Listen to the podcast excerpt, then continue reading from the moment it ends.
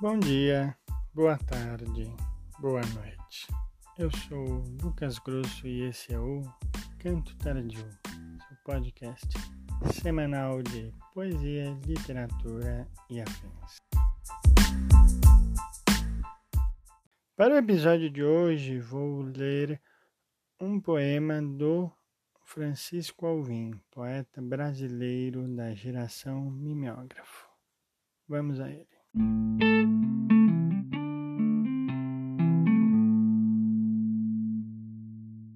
Leopoldo, Francisco Alvim. Minha namorada cocainômana me procura nas madrugadas para dizer que me ama. Fico olhando as olheiras dela, tão escuras quanto a noite lá fora, onde escondo minha paixão. Quando nos amamos, peço que me bata, me maltrate fundo, pois Amo demais meu amor e as manhãs empalidecem rápido. Este foi Leopoldo de Francisco Alvim. E quem é Francisco Alvim? Bem, Francisco Alvim é um poeta brasileiro nascido em 1938 e a sua vida toda foi dedicada ao serviço diplomático.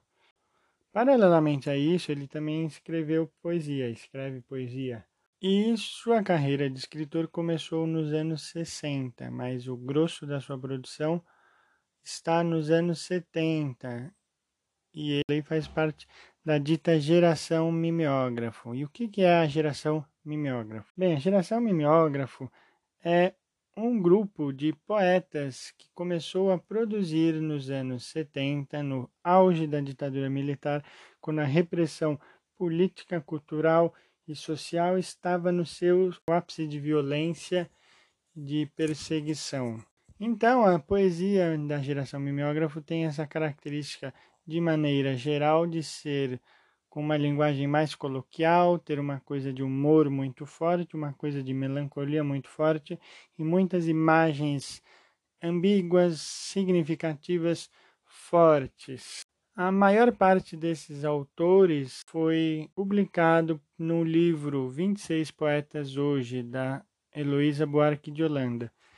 E alguns poetas dessa geração que ainda estão vivos continuam produzindo bastante poesia. Um desses casos é o do Chacal, e ele inclusive fala que esse livro, 26 Poetas Hoje, na verdade é uma compilação dos poetas da época, porque ele afirmou em um momento que o grupo não era tão unido quanto aquela publicação pode fazer parecer. E aí tinha alguns grupos, alguns núcleos de poesia, na verdade, que estavam produzindo naquela época. Um dos núcleos era do Chacal, do Charles Peixoto, do Bernardo Vilhena, entre outros, que era um grupo de poetas mais jovens, nascidos no final dos anos 40, meados dos anos 50, que eram poetas com essa característica bem forte do rock, com esse diálogo com a MPB, com, com a poesia de rua, com um pouco dessa poesia combativa dos anos 60, dos hippies. E tem um grupo que é o grupo do Francisco Alvim, do Cacaso, da Ana Cristina César, do Armando Freitas Filho, que é uma poesia um pouco mais ligada a um viés tradicional, uma poesia como aquela produzida pelo Carlos Drummond de Andrade, pelo Oswald de Andrade e por outros poetas do modernismo brasileiro. Mas, em geral, como característica geral dessa geração, essa poesia dos anos 70 tem esse traço de ser uma poesia fortemente coloquial, de fazer bastante diálogo com as produções da época e de ter bastante imagens fortes e um pouco ambíguas, um pouco subliminares, porque, como eu falei, é uma poesia produzida no momento mais violento da ditadura militar brasileira. Alguns desses poetas, inclusive, foram presos. E por que geração mimeógrafo? Porque a maior parte destes poetas produzia usando o mimeógrafo. Mimeógrafo, para quem não sabe, para quem é jovem como eu e não viu isso nas escolas e nas gráficas e nos escritórios, é um aparelho que produz cópias rapidamente com baixo custo, utilizando um papel especial e álcool. Enfim, é basicamente uma poesia produzida em larga escala. E bem, essa geração agora está começando a ter certo reconhecimento nacional. Eu estou falando começando, por quê? Porque apesar de eu ter aqui na minha frente esse livro do Francisco Alvim, nas publicações tradicionais ela seria proibida, esses autores seriam presos, os livros e as cópias dos livros seriam apreendidas. Então eles não conseguiriam produzir a sua arte, não conseguiriam fazer as suas produções pelos meios tradicionais. Então a maioria deles utilizava-se do mimeógrafo para fazer esses livros. São livros que, se você tiver uma cópia na sua casa, guarde, pois são raríssimos de serem encontrados hoje em dia e são produções fantásticas, são é, trabalhos artesanais belíssimos, muito bem cuidados. Um livro muito interessante para vocês lerem sobre a geração mimeógrafo é Nuvem Cigana, do Sérgio Com. Essa geração ainda não tem o reconhecimento que merece, ainda está sendo pouco estudada, pouco divulgada.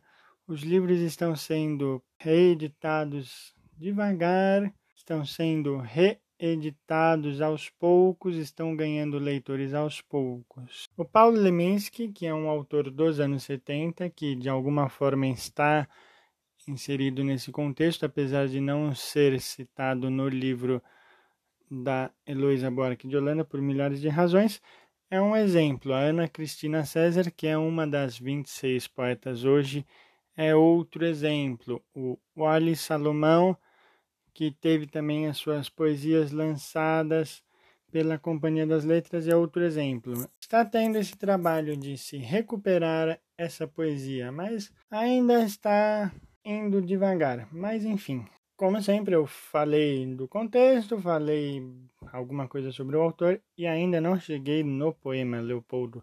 Então vamos a ele agora.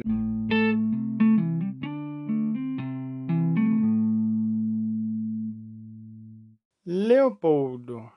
Por que será que o poema se chama Leopoldo? O que será que o poema está falando?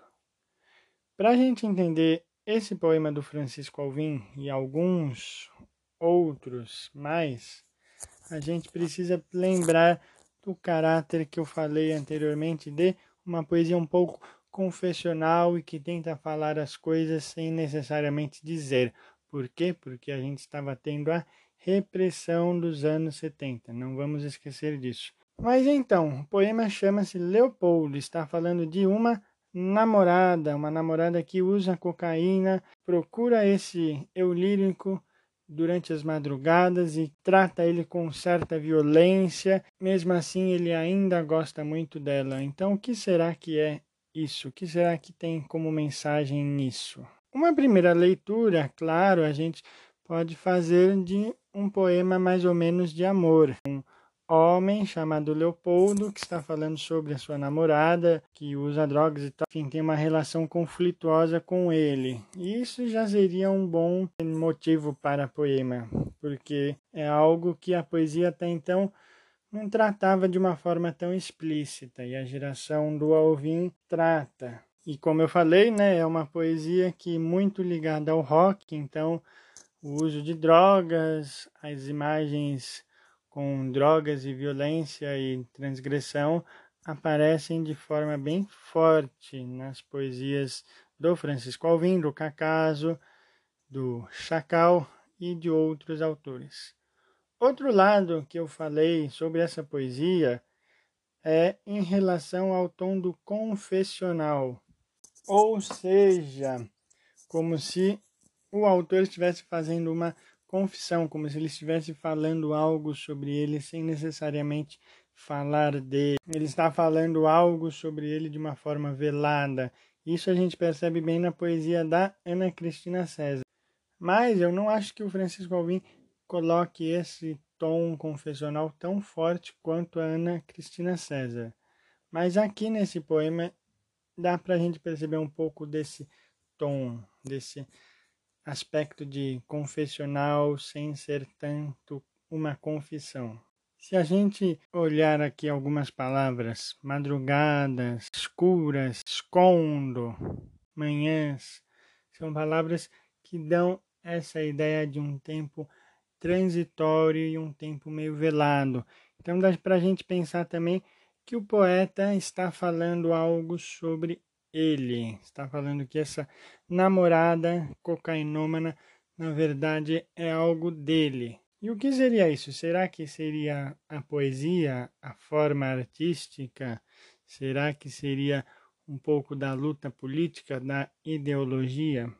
São algumas interpretações possíveis. A interpretação mais óbvia, por assim dizer, a primeira interpretação, por assim dizer, que é a do caso de amor, fica mais ou menos evidente. Por quê? Porque ele está falando de uma namorada que usa cocaína e tal e vai vai para a casa dele, um trata o outro com alguma violência, depois eles se separam e ele fica um pouco com esse tom melancólico de gostar dela, mas ao mesmo tempo não suportar ela, ele precisar dela e ao mesmo tempo não conseguir ficar com ela.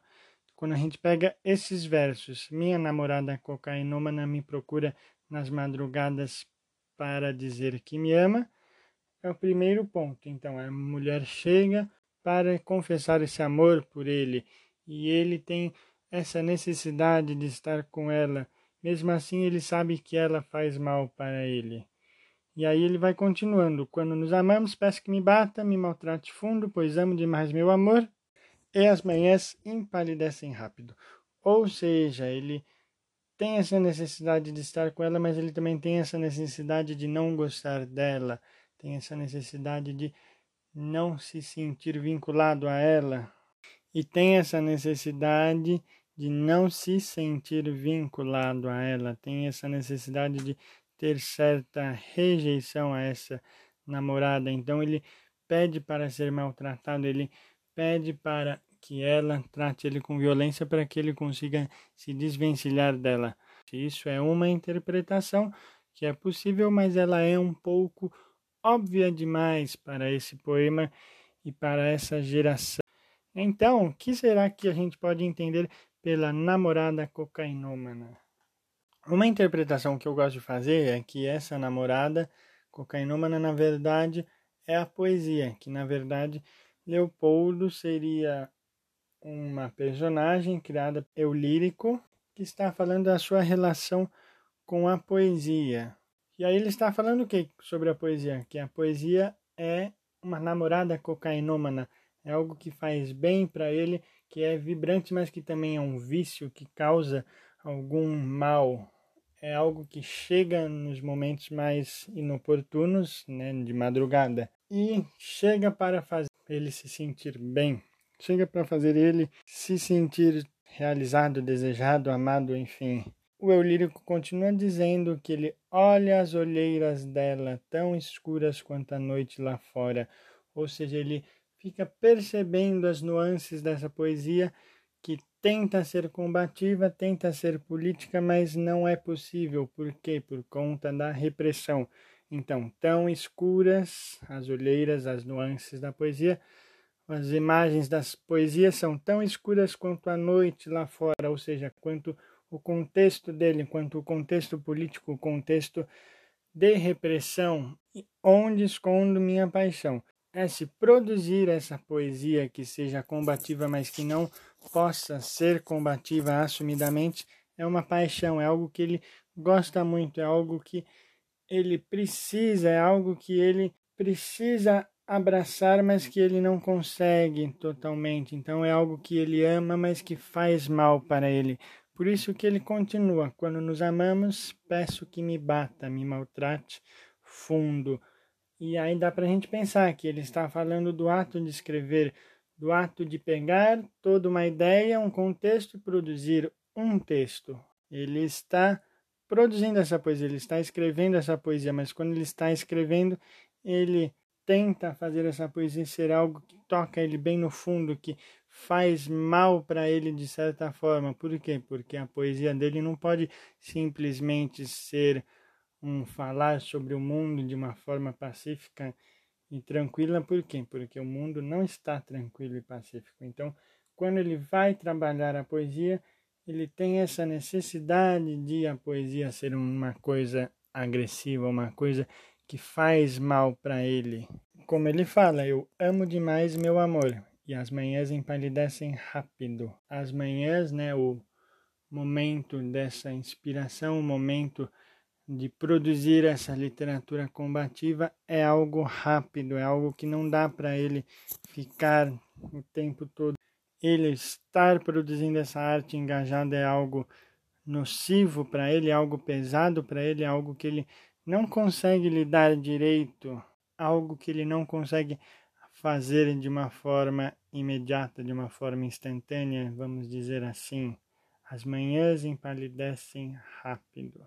Rapidamente vem a realidade para ele mostrar que essa poesia dele não consegue ser algo tão político, algo tão engajado, algo tão comunicativo quanto ele gostaria a realidade chega para ele de uma forma meio sutil, igual uma manhã, chega para ele como algo que acorda ele para a realidade. A sua poesia talvez não esteja sendo eficaz nesse lugar de combate. São algumas imagens que eu vejo aqui nesse poema, né? E vocês podem ver outras, é evidente. Eu estou colocando algumas interpretações e é um poema muito bom porque ele tem essa gama de possibilidades. Como eu falei, a geração do Francisco Alvim usa bastante dessas imagens ambíguas e multissignificativas. E por que, que eu estou fazendo essa leitura do poema Leopoldo por essa coisa do metalinguístico, ou seja, do poeta falando sobre a poesia? porque o Cacaso trata como problema central na sua produção crítica e na sua produção poética. Né? O Cacaso, o Cacaso foi um grande poeta dessa geração e um grande pensador de poesia dos anos 70. E ele morreu dos anos 80. Então, por isso que dá para a gente pensar o Cacaso como pensador da poesia dos anos 70. E esse é um elemento que ele trata nos seus estudos. A poesia como algo que não consegue mais algo que não consegue mais ser um discurso estético de oposição a certo poder vigente e ao mesmo tempo é algo que a sua geração sente como necessário.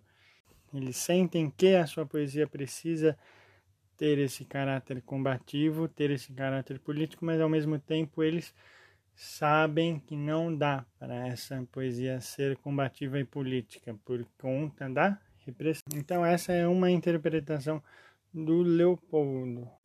Outra leitura que eu consigo fazer da poesia do Francisco Alvim, do Leopoldo especificamente, é essa noção da sociedade chegando para ele de uma forma muito vibrante, de uma forma muito rápida, principalmente a sociedade brasileira do pós-golpe, Lembre que a gente está nos anos 70. Essa poesia é de 1981, mas ela provavelmente foi escrita em algum momento dos anos 70. Então, estamos lá nos anos 70, quando o governo militar põe discursos de ordem e progresso para o Brasil, põe as noções de que o Brasil estaria avançando economicamente de forma incrível, que a gente sabe que é mentira, porque os avanços econômicos todos estavam sendo feitos à base de muitas mortes, desvio de dinheiros e empresas fraudulentas. E isso era uma informação que nem todos tinham acesso naquela época.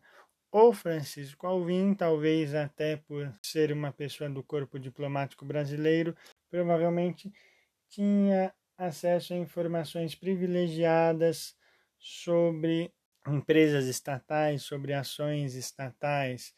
Então ele percebe o Brasil dessa forma, um vibrante animador que na verdade é falso. Um suposto progresso econômico das classes mais populares, mas na verdade é tudo um discurso produzido pelo governo a partir de informações falsas, a partir de muita corrupção, desvio de dinheiro e lobby.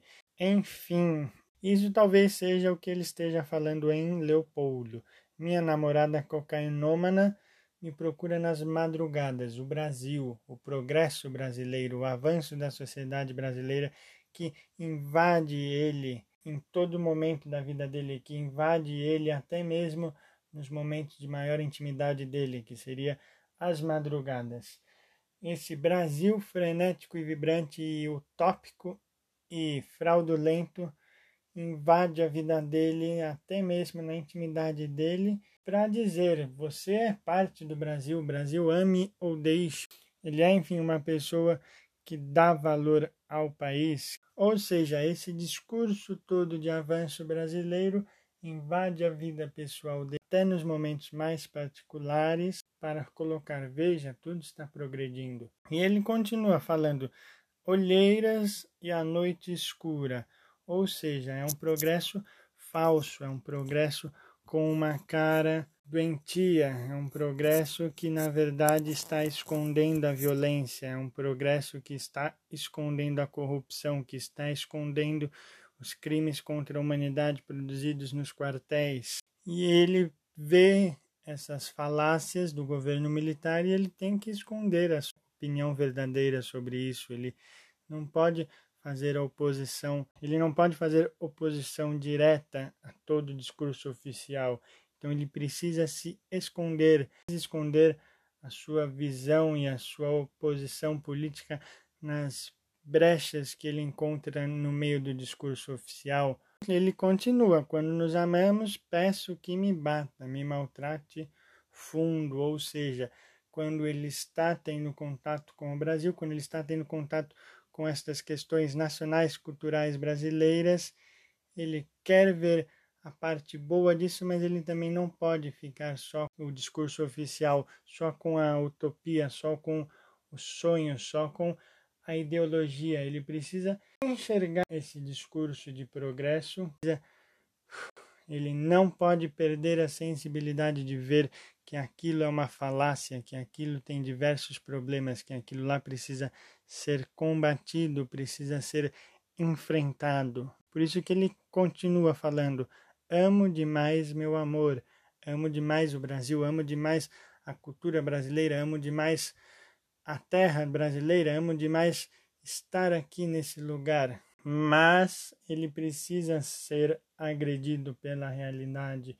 Ele não pode simplesmente praticar esse amor cego, ideológico e utópico. Ele precisa ser maltratado, ele precisa ser agredido. E as manhãs empalidecem rápido. Esse amor, todo, toda essa constituição no sonho e paixão brasileira, toda essa imagem que existe no Brasil, na verdade, é algo pálido, é algo sem vida, é algo falso, é algo montado. É como se fosse uma manhã que empalidece, que perde a sua cor com muita rapidez, que perde o seu vigor com muita rapidez. Essa é uma leitura também possível, uma das leituras que eu faço do Leopoldo, do Francisco Alvim.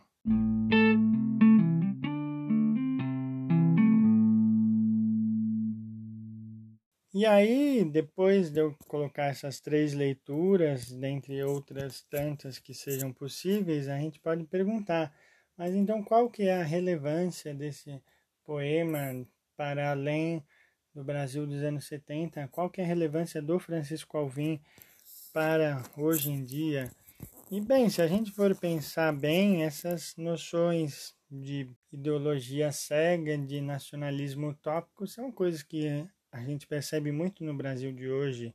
Essa autocrítica que a poesia precisa receber também é algo que nós, como leitores de poesia, como consumidores de poesia, precisamos fazer. Essa poesia que ataca a gente, nossos momentos mais íntimos, mas que diz algum, mas que não pode ser simplesmente um frenesi, não pode ser simplesmente uma celebração da vida, tem que ter também esse caráter obscuro, esse caráter combativo. E do ponto de vista de relações humanas, a gente também pode pensar nessa imagem das duas pessoas. O que será que significa o amor entre duas pessoas, sendo que uma está numa relação frenética e violenta e a outra está nessa coisa de possessividade e carência, e a outra está nesse aspecto de carência, de necessidade, algo meio sintomático, algo meio vicioso. Então, a gente percebe que Leopoldo do Francisco Alvim é um poema bem amplo, é um poema que tem essas possibilidades de leitura não só à luz dos anos 70, não só à luz da literatura dos anos 70, mas também considerando questões da contemporaneidade, questões do nosso momento. Sim, nós vamos chegando ao final de mais um episódio do Canto Tardio. Nesse episódio eu trouxe para vocês o poema Leopoldo do Francisco Alvim e trouxe três leituras possíveis dentre muitas que dá para a gente fazer desse poema. O Francisco Alvim é um poeta muito bom, é um poeta que vocês tem que ler em algum momento da vida de vocês, nem que seja só um livro. É um poeta que tem uma obra bem vasta, então eu também posso dizer que eu estou só começando a estudar a poesia dele. Eu devo ter comprado esse livro em 2010, 11, mas eu ainda estou só no início das minhas leituras e dos meus estudos da obra do Alvim, porque ele é um poeta que traz muitas questões importantes sobre política, sobre a própria poesia, sobre construções estéticas. É um poeta que tem muitas questões também de metafísica, é um poeta de imagens muito fortes na poesia dele. Então, leiam Francisco Alvim em algum momento da vida de vocês. Aqui eu trouxe um poema, tentei fazer uma leitura, espero que eu tenha conseguido falar coisas interessantes para vocês, espero que tenha sido uma boa introdução à poesia do Francisco Alvim e também à poesia da geração mimeógrafo, que de maneira geral ainda tem muita relevância para os nossos dias. São poetas que precisam ser redescobertos hoje em dia e serem mais comentados, lidos e reinterpretados.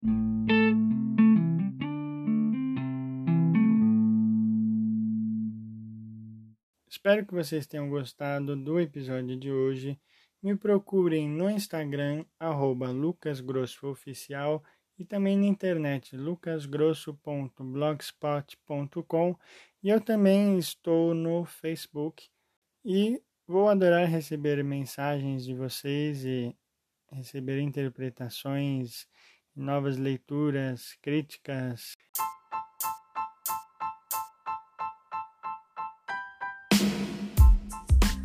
Esse foi o Canto Tardio, seu podcast semanal de poesia, literatura e afins. Eu sou o Lucas Grosso, um grande abraço e até a próxima.